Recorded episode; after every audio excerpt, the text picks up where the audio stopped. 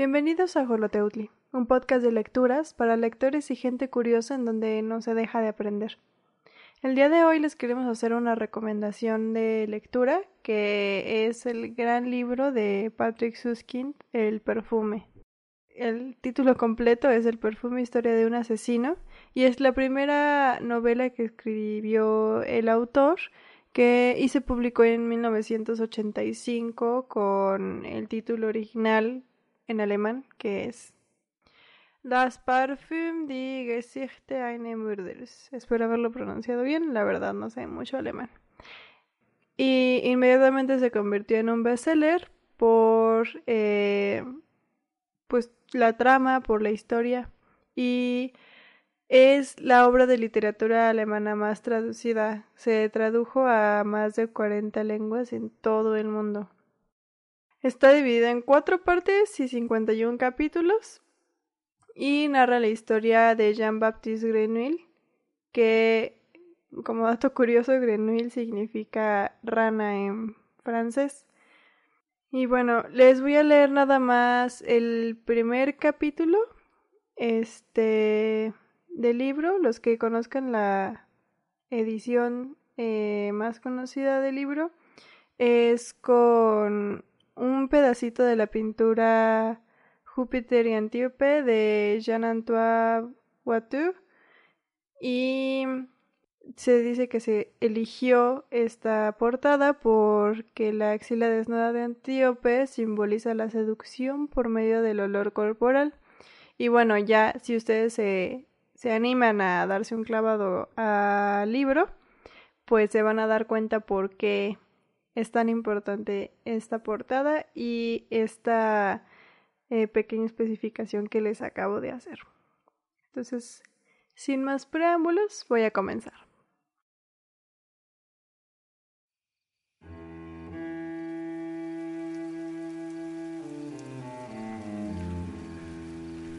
Primera parte. En el siglo XVIII vivió en Francia uno de los hombres más geniales y abominables de una época en que no escasearon los hombres abominables y geniales. Aquí relataremos su historia. Se llamaba Jean-Baptiste Grenouille, y si su nombre, a diferencia del de otros monstruos geniales como de Sades, Saint-Just, Fouché, Napoleón, etc., ha caído en el olvido, no se debe en modo alguno a que Grenouille fuera la saga de estos hombres célebres y tenebrosos en la altanería, desprecio por sus semejantes, inmoralidad, en una palabra, imperilidad, sino que su genio y su única ambición se limitaban a un terreno que no deja huellas en la historia, al efímero mundo de los olores.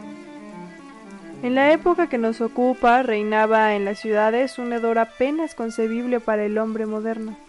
Las calles apestaban a estiércol, los patios interiores apestaban a orina, los huecos de las escaleras apestaban a madera podrida y excrementos de ratas. Las cocinas a col podrida y grasa de carnero. Los aposentos sin ventilación apestaban a polvo enmohecido, los dormitorios a sábanas grasientas, a edredones húmedos y al penetrante olor dulzón de los orinales.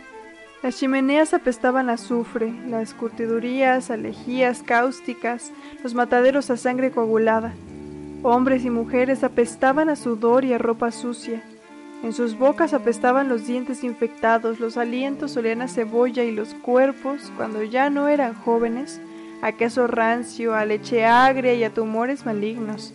Apestaban los ríos, apestaban las plazas, apestaban las iglesias y el hedor se respiraba por igual bajo los puentes y en los palacios.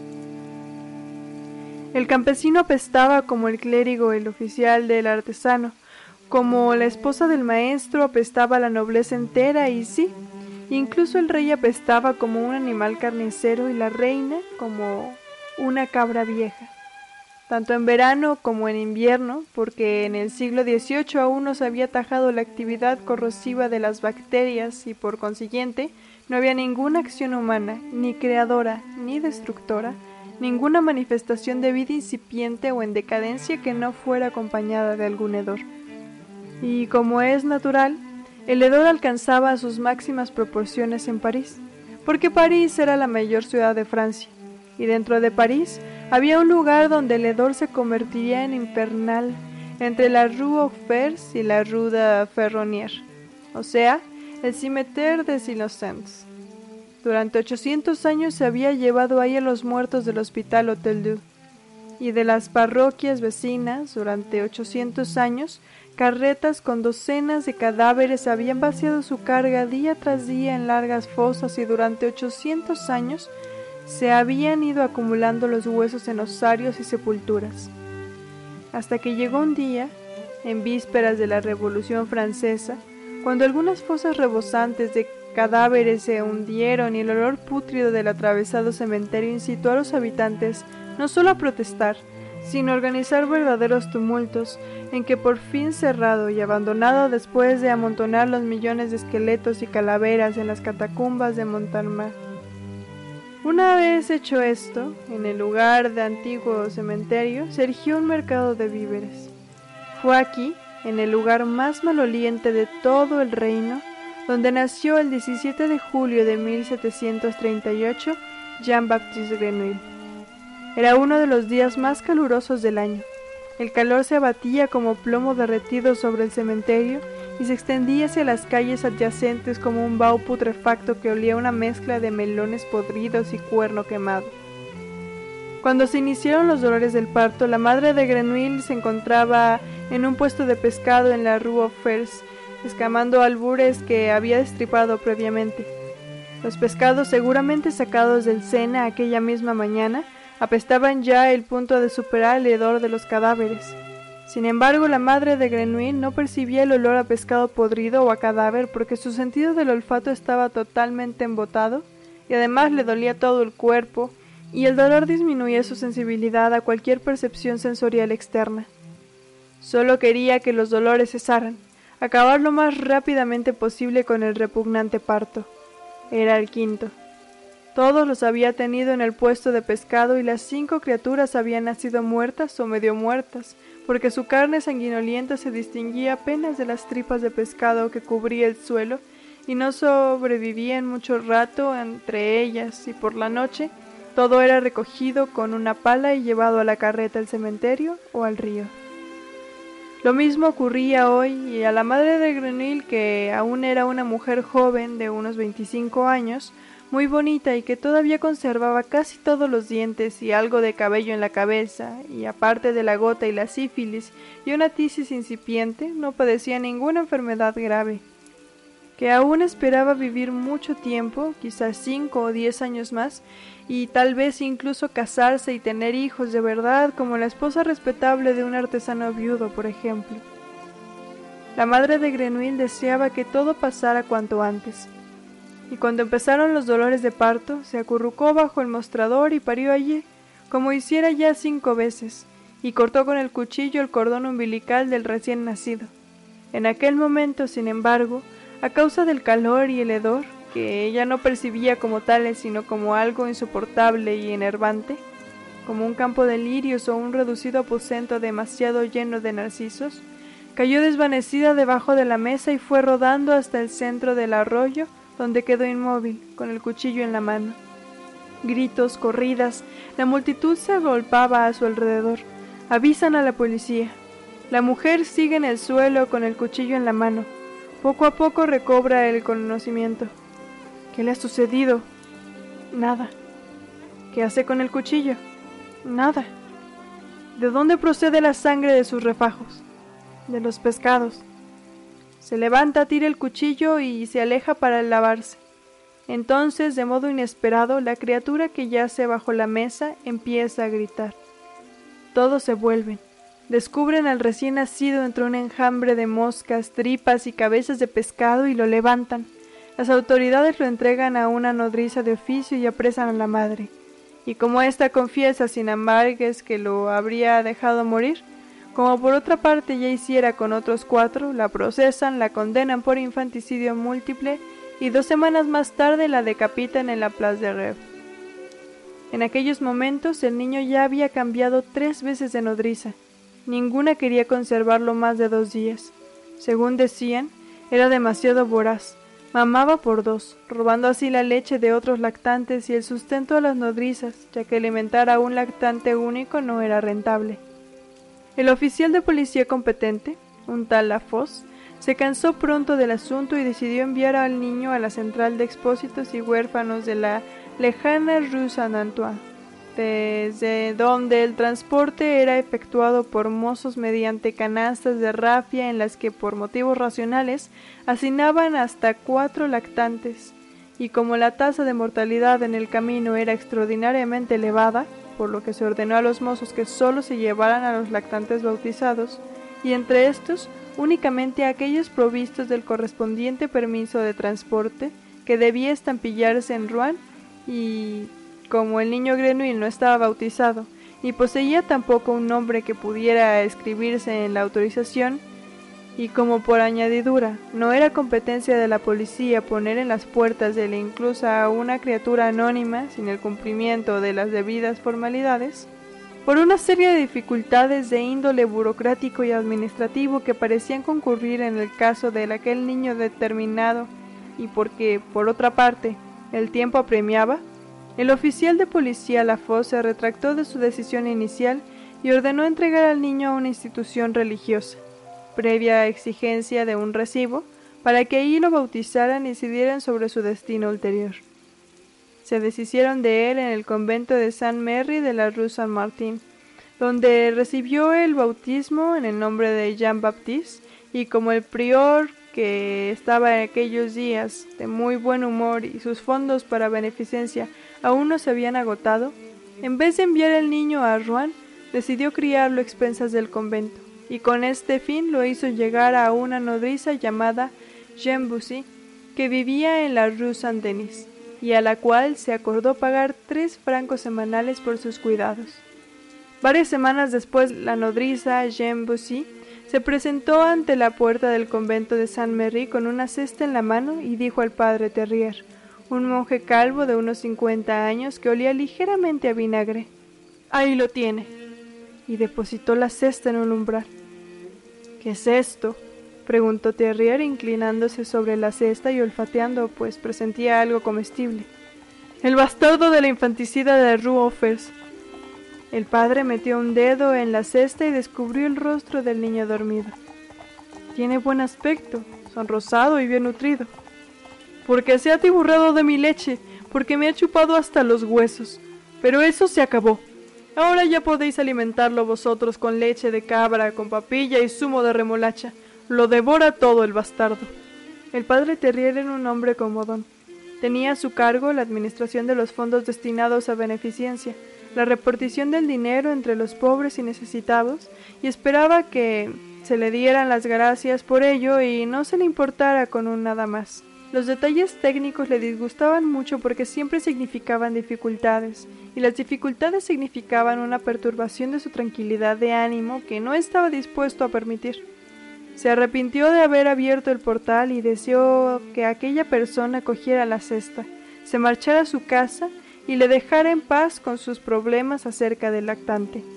Se enderezó con lentitud y al respirar olió el aroma de leche y queso de oveja que emanaba de la nodriza. Era un aroma agradable. No comprendo qué quieres. En verdad no comprendo de a dónde quieres ir a parar. Solo sé que a este niño no le perjudicaría en absoluto que le dieras el pecho todavía un buen tiempo. A él no, replicó la nodriza. Solo a mí. He adelgazado casi cinco kilos a pesar de que he comido para tres. ¿Y por cuánto? Por tres francos semanales. Ah, ya entiendo, dijo Terrier casi con alivio. Ahora lo veo claro. Se trata otra vez de dinero. No, exclamó la nodriza. Claro que sí. Siempre se trata de dinero. Cuando alguien llama a esta puerta se trata de dinero. Me gustaría abrirla una sola vez a una persona que viniera por otro motivo. Para traernos un pequeño obsequio, por ejemplo. Un poco de fruta, un par de nueces. En otoño hay muchas cosas que nos podrían traer. Flores o quizá o solamente que alguien viniera a decir en tono amistoso, Dios sea con vos, padre Terrier, os deseo muy buenos días. Pero eso no me ocurrirá nunca. Cuando no es un mendigo es un vendedor, y cuando no es un vendedor es un artesano, y quien no quiere limosna presenta una cuenta. Ya no puedo salir a la calle. Cada vez que salgo no doy ni tres pasos sin verme rodeado de individuos que me piden dinero. Yo no, insistió la nodriza. Pero te diré una cosa. Tú no eres la única nodriza de la diócesis. Hay centenares de amas de cría de primera clase que competirán entre sí por dar el pecho o criar con papillas, zumos u otros alimentos a este niño encantador por tres francos a la semana. Entonces dádselo a una de ellas. Pero por otra parte, tanto cambio no es bueno para un niño. Quién sabe si otra leche le sentará tan bien como la tuya. Ten en cuenta que está acostumbrado al aroma de tu pecho y al latido de tu corazón y aspiró de nuevo profundamente la cálida fragancia emanada por la nodriza, añadiendo, cuando se dio cuenta de que sus palabras no habían causado ninguna impresión, Llévate el niño a tu casa. Hablaré del asunto con el prior y le propondré que en lo sucesivo te dé cuatro francos semanales. No, rechazó la nodriza. Está bien cinco. No. ¿Cuánto pides entonces? gritó Terrier. Cinco francos son un montón de dinero por el insignificante trabajo de alimentar a un niño pequeño. No pido dinero, respondió la nodriza. Solo quiero sacar de mi casa a este bastardo. ¿Pero por qué buena mujer? preguntó Terrier volviendo a meter el dedo en la cesta. Es un niño precioso, tiene buen color, no grita, duerme bien y está bautizado. Está poseído por el demonio. Terrier sacó la mano de la cesta a toda prisa. Imposible. Es absolutamente imposible que un niño de pecho esté poseído por el demonio. Un niño de pecho no es un ser humano, solo un proyecto y aún no tiene el alma formada del todo. Por consiguiente carece de interés para el demonio. ¿Acaso habla ya? ¿Tiene convulsiones? ¿Mueve las cosas de la habitación? ¿Despide un mal olor? No huele a nada en absoluto, contestó la nodriza. ¿Lo ves? Esto es una señal inequívoca. Si estuviera poseído por el demonio, apestaría. Y con objeto de tranquilizar a la nodriza y poner en prueba el propio valor, Terrier levantó la cesta y la sostuvo en su nariz. No huelo a nada extraño, dijo después de olfatear un momento. A nada fuera de lo común. Solo el pañal parece despedir algo de olor. Y acercó la cesta a la nariz de la mujer para que confirmara su impresión. No me refiero a eso, dijo la nodriza en tono desabrido apartando la cesta. No me refiero al contenido del pañal, sus excrementos huelen. Es él, el propio bastardo, el que no huele a nada. Porque está sano, dijo Terrier. Porque está sano, porque esto no huele. Es de sobras conocido que solo huelen los niños enfermos. Todo el mundo sabe que un niño atacado por las viruelas huele a estiércol de caballo y el que tiene escarlatina a manzanas pasadas y el disco a cebolla. Está sano, no le ocurre nada más. ¿Acaso tiene que apestar? ¿Apestan acaso tus propios hijos? No, respondió la nodriza. Mis hijos huelen como deben de oler los seres humanos. Terrier dejó cuidadosamente la cesta del suelo porque sentía brotar en su interior las primeras oleadas de ira ante la terquedad de la mujer. No podía descartar que en el curso de la disputa acabara necesitando las dos manos para gesticular a lo mejor y no quería que el niño resultara lastimado. Ante todo, sin embargo, enlazó las manos a la espalda, tendió hacia la nodriza su prominente barriga y preguntó con severidad ¿Acaso pretende saber cómo debe oler un ser humano que, en todo caso, también es hijo de Dios? Sí, afirmó el alma de cría y afirmas que si no huele como tú crees que debe de oler, es una criatura del demonio? Adelantó la mano izquierda y la sostuvo amenazadora, con el índice doblado como un signo de interrogación ante la cara de la mujer, que adoptó un gesto reflexivo. No le gustaba que la conversación se convirtiera de repente en un interrogatorio teológico en el que ella llevaría a las de perder. Yo no he dicho tal cosa, eludió. Si la cuestión tiene o no algo que ver con el demonio, sois vos quien debe decirlo, padre Terrier. No es asunto de mi incumbencia. Yo solo sé una cosa, que este niño me horroriza porque no huele como deben oler los lactantes. Ajá, exclamó Terrier satisfecho dejando caer la mano. Así que te retractas de lo del demonio. Bien. Pero ahora ten la bondad de decirme, ¿cómo huele un lactante cuando huele como tú crees que debe de oler? Vamos, dímelo. Huele bien, contestó la nodriza. ¿Qué significa bien? vociferó Terrer. Hay muchas cosas que huelen bien. Un ramito de espliego huele bien. El caldo de carne huele bien. Los jardines de Arabia huelen bien. Yo quiero saber cómo huele un niño de pecho.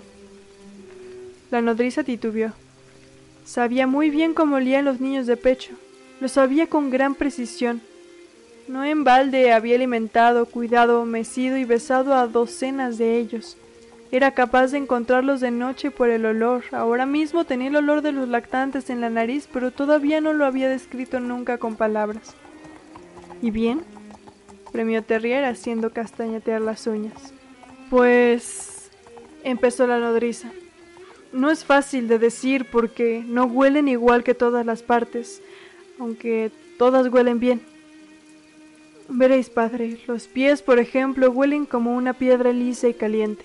No, más bien como el requesón, o como la mantequilla, como una galleta mojada en leche, y la cabeza en la parte de arriba en la coronilla, donde el pelo forma un remolino, ¿veis, padre? Aquí donde vos ya no tenéis nada. Y tocó la calva de Terrier, quien había enmudecido ante aquel torrente de nervios, detalles e inclinado obediente la cabeza. Aquí, precisamente, aquí es donde huelen mejor. Se parece el olor de caramelo. No podéis imaginar, padre, lo dulce y maravilloso que es. Una vez se les ha olido aquí, se les quiere tanto si son propios como ajenos. Y así, y no de otra manera, deben oler los niños de pecho. Cuando no huelen así, cuando aquí arriba no huelen a nada, ni siquiera a aire frío como este bastardo, entonces podéis llamarlo como queráis, padre, pero yo y cruzó con decisión los brazos sobre el pecho lanzando una mirada de asco a la cesta como si contuviera sapos. Yo, Jean-Baptiste Boussier, no me vuelvo con esto a casa. El padre Terrier levantó con lentitud la cabeza inclinada. Se pasó dos veces el dedo por la calva como si quisiera peinársela.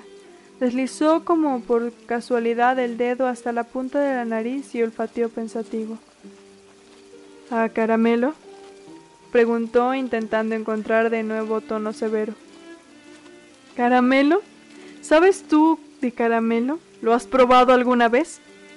No directamente, respondió la nodriza. Pero una vez estuve en un hotel de la Rue Saint-Hombre y vi cómo hacían con azúcar fundido y crema. Olía tan bien que nunca más lo he olvidado. Está bien, ya basta, dijo Terrier apartando el dedo de la nariz. Ahora te ruego que calles. Es muy fastigoso para mí o continuar hablando contigo a este nivel. Colijo que te niegas, por los motivos que sean, a seguir alimentando al lactante que te había sido confiado, Jean-Baptiste Grenouille, y que lo pones de nuevo bajo tutela del convenio de Saint Mary. Lo encuentro muy triste, pero no puedo evitarlo. Estás despedida. Cogió la cesta, respiró una vez más la cálida fragancia de lana impregnada de leche ya se dispersaba y cerró la puerta con cerrojo, tras lo cual se dirigió a su despacho. Y hasta ahí lo vamos a dejar. Si ustedes están interesados en leer este libro, la verdad yo lo recomiendo ampliamente. Además de toda esta parte descriptiva que tiene de los olores, la verdad el autor te envuelve en la historia y antes de que ustedes lo sepan ya van a ir a la mitad del libro y lo van a haber terminado para antes de que termine la semana. De verdad es un muy buen libro. Lo que sí debo decir es que es eh, para mayores de edad. No mayores de edad, pero al menos para chicos de unos 13 en adelante, 14 en adelante, porque tiene bastantes, así como el inicio, es todo el libro y como es la historia de un asesino tiene bastantes partes muy muy muy descriptivas pero es muy buena historia no por eso le quita nada así que espero que les haya gustado esta este primer capítulo recomendando un libro y nos vemos en la próxima muchas gracias esto ha sido todo por esta ocasión Bajo la amenaza de volver, les pedimos por favor que nos sigan en todas nuestras redes sociales. Facebook, Instagram, YouTube y Spotify. Nos pueden encontrar como Holoteutli Podcast en Instagram y a Holoteutli en las demás redes. No olviden activar la campana de notificaciones en YouTube. Esto fue Holoteutli, de letras fugaces y pensamientos libres.